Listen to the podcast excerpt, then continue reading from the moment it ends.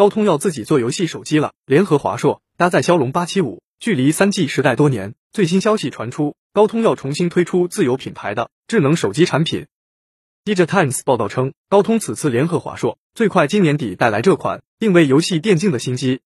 分工方面，高通提供工业设计以及对骁龙八七五的全面配套优化支持，华硕则负责硬件设计、研制、代工等。